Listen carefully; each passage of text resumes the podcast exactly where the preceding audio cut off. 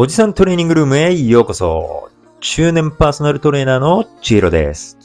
このポッドキャストはトレーニング初心者やダイエット初心者に向けて役立つ情報やためになる情報を話していくポッドキャストです。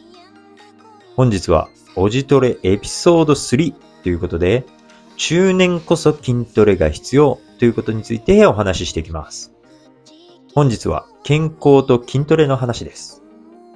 僕が今年35歳なんですけど、僕の周りだと、だいたい20代後半から30代に入ったあたりから結構太ってきちゃったりだとか、健康診断で引っかかったっていう人が多くなってきた気がします。皆さんは大丈夫ですか？病院で運動習慣をつけましょうだとか、えー食事改善をしましょうとかって言われた経験があるっていう方もいらっしゃるかもしれません。でもおそらくこのポッドキャストを聞いてくださっている方っていうのは何か改善したいと思っていたり、またもう改善に取り組んでるっていう方が多いと思うんですよね。でもこっから年末年始に向けて忘年会があったり、クリスマスがあったり、またお正月があったりって太るイベントてんこ盛りじゃないですか。でもそれって避けて通れないですよね。何事もメリハリってすごく大事です。なので、まずそういったイベントはイベントで全力で楽しんでください。それ以外で頑張っているのであれば、何の問題もないと僕は思ってます。なので、イベントは割り切って全力で楽しみましょう。今回は僕と同世代には絶対に聞いてほしい健康維持と筋トレについてお話ししていきます。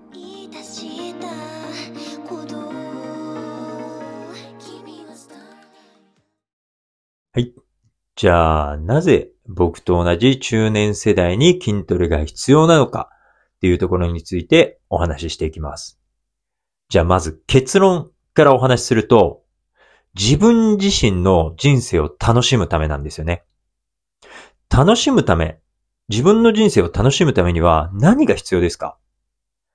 まず健康な体ですよね。つまり病気をしないことなんですよ。で、その病気をしないことっていうことを考えると、その代表、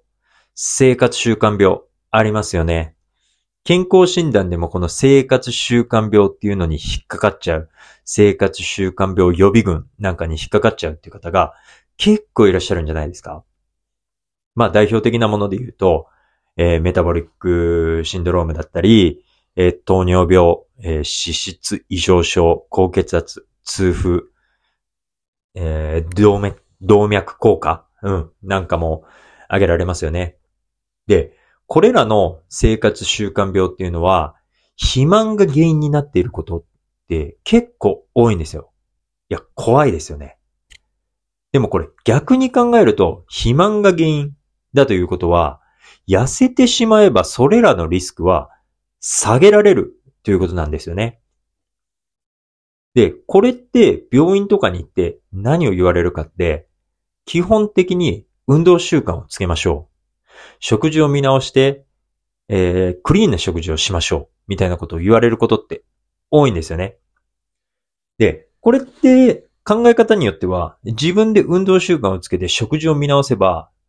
その予防ができるってことなんですよ。で、こういった生活習慣病ってすごく怖い。で、皆さんこう危機感を持たれてないところっていうのが、えー自覚症状っていうのが少ないっていうところなんですよね。別名、これらの、えーサイレントキラー。まあ、静かなる殺し屋っていう意味ですよね。サイレントキラーなんて呼ばれてます。自覚症状がないまま、どんどん症状が進んで、気づいた時には結構もうやばい状態になってるっていうので、サイレントキラーなんかって呼ばれたりもしてます。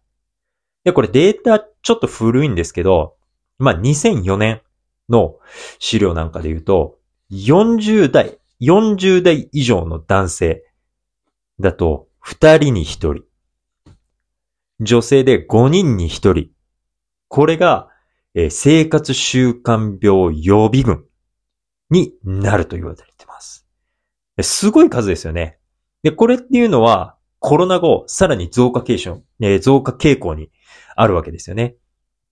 で、この先人生100年時代なんかって言われてる、この時代の中に、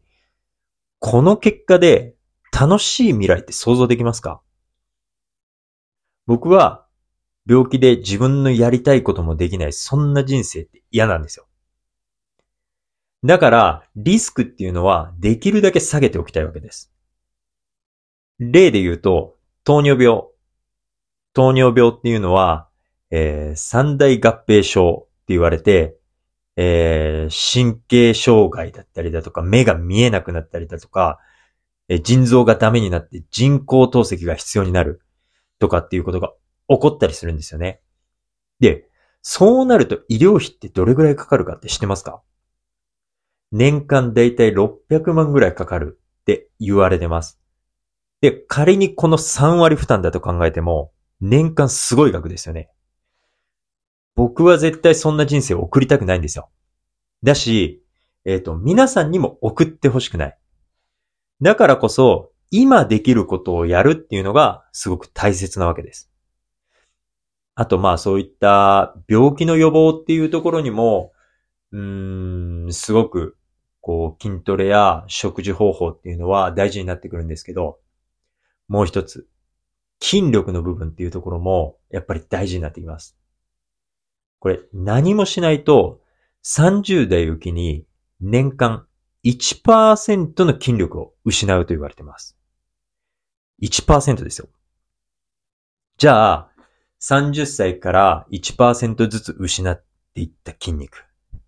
それで自分が60歳、70歳になった時を想像してみてください。それで100年、あと30年、40年先にある未来、楽しめますかね？いや、なんだったら1%ずつ落ちていけば、50代すら怪しいですよね。うん。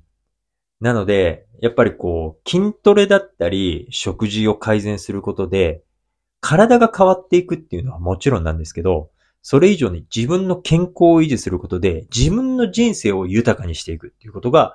筋トレの最大のメリットであると僕は思ってます。何も筋トレっていうのは、マッチョになりたいだとか、ボディービルダーのようにでかくなりたいっていう人のためだけのものじゃないんですよ。健康にとってすごく大事なんです。で、これを聞いて、うわーと思った方、いらっしゃいますよね。まだまだ遅くないです。だって今日これを聞いているあなたっていうのは、人生で今日が一番若い日ですよね。うん。であれば、今日から少しずつ改善していけば、あなたにとって素敵な未来が絶対待ってます。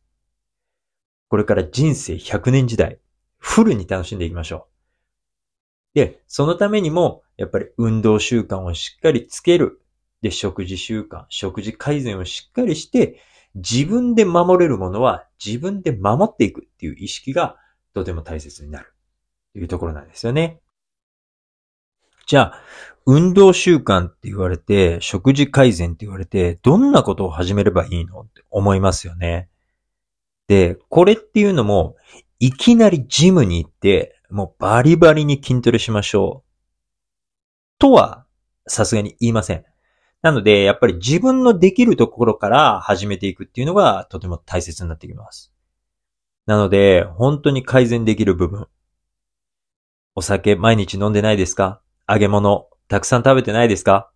うん。そういったところを週に1回減らしていく。そんなところから始めれば十分です。で、運動習慣、なかなか時間が取れないんだよなとか、忙しくてとか、うん、モチベーションがとかっていう方結構いらっしゃるんですけど、もっと簡単なところから始めていきましょう。例えば帰りだけ、えー一駅歩いてみる。一駅歩くのも厳しいのであれば、歩くスピードを普段の1.5倍ぐらい、うん、早歩きにしてみる。そういったことでも全然変わってきますから、まず自分にできる運動から始めて、その先どんどんどんどんトレーニングを取り入れたりだとか、えー筋力を増やすことを取り入れることによって、えー今後先の人生っていうのを自分の足で立てる。自分の足で動ける体っていうのを作っていく必要があるわけです。で、皆さん、貯金って聞いたことありますか？貯金。うん。あの、お金を貯める方じゃないです。あの、筋肉です。筋肉を貯める。筋肉の筋です。で、貯金って結構大事なんですよ。で、今、今後、多分こう、人口、寿命も伸びていって、えー、定年の時期っていうのもどんどん伸びてくる可能性っていうのがあるわけじゃないですか。であれば、僕たちっていうのは60代、70代になっても働かなきゃいけない可能性があるっていうことなんですよね。であれば、今のうちにしっかりその辺のベースを作って、しっかり貯金をしておかないと、いざ最後60代、70代になった時に、働くこともできない。だからすごく雑用に回されるみたいな、人生の最後悲しい状態で終わりたくないじゃないですか。であれば、活力のある元気な60代、70代を過ごしたいなって僕は思うわけですよ。で、これに関して皆さんがどう思うか。僕も、例えば僕も私も、えー、60代、70代元気で過ごして、なんだったら80代、90代も元気に自分のやりたいことをやりながら、老後を楽しく生きていきたいって思うのであれば、今のうちに運動習慣、食事改善、筋力トレーニングっていうのを自分の生活の一部として取り入れていく必要があると僕は思います。うん、ね、今回はこういった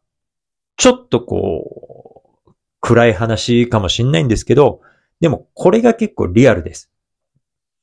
で、結構リアルな部分であるし、日本人っていうのは運動習慣があまりない、えー、国民性なので、こういったところっていうのは意識的に自分から取り入れていかないと、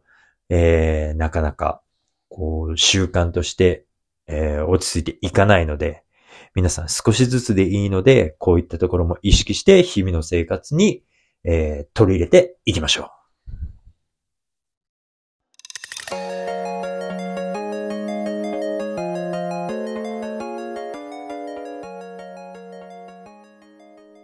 今回はかなり真面目な回になりましたが、いかがでしたでしょうか、えー、聞きたい話があれば、インスタやツイッターでの DM、公式 LINE の方からメッセージをいただけるとすごく喜びます。質問等もお気軽に送ってください。で、また今やってるイベント、12月末までですね、うん、僕のパーソナル4回以上のプランをお申し込みいただいた方に関して、えー、プロテイン 1kg プレゼントっていうのは継続してやってますので、もしご興味がある方いらっしゃいましたら、僕の公式 LINE の方から、おじトレを聞いたとメッセージしてください。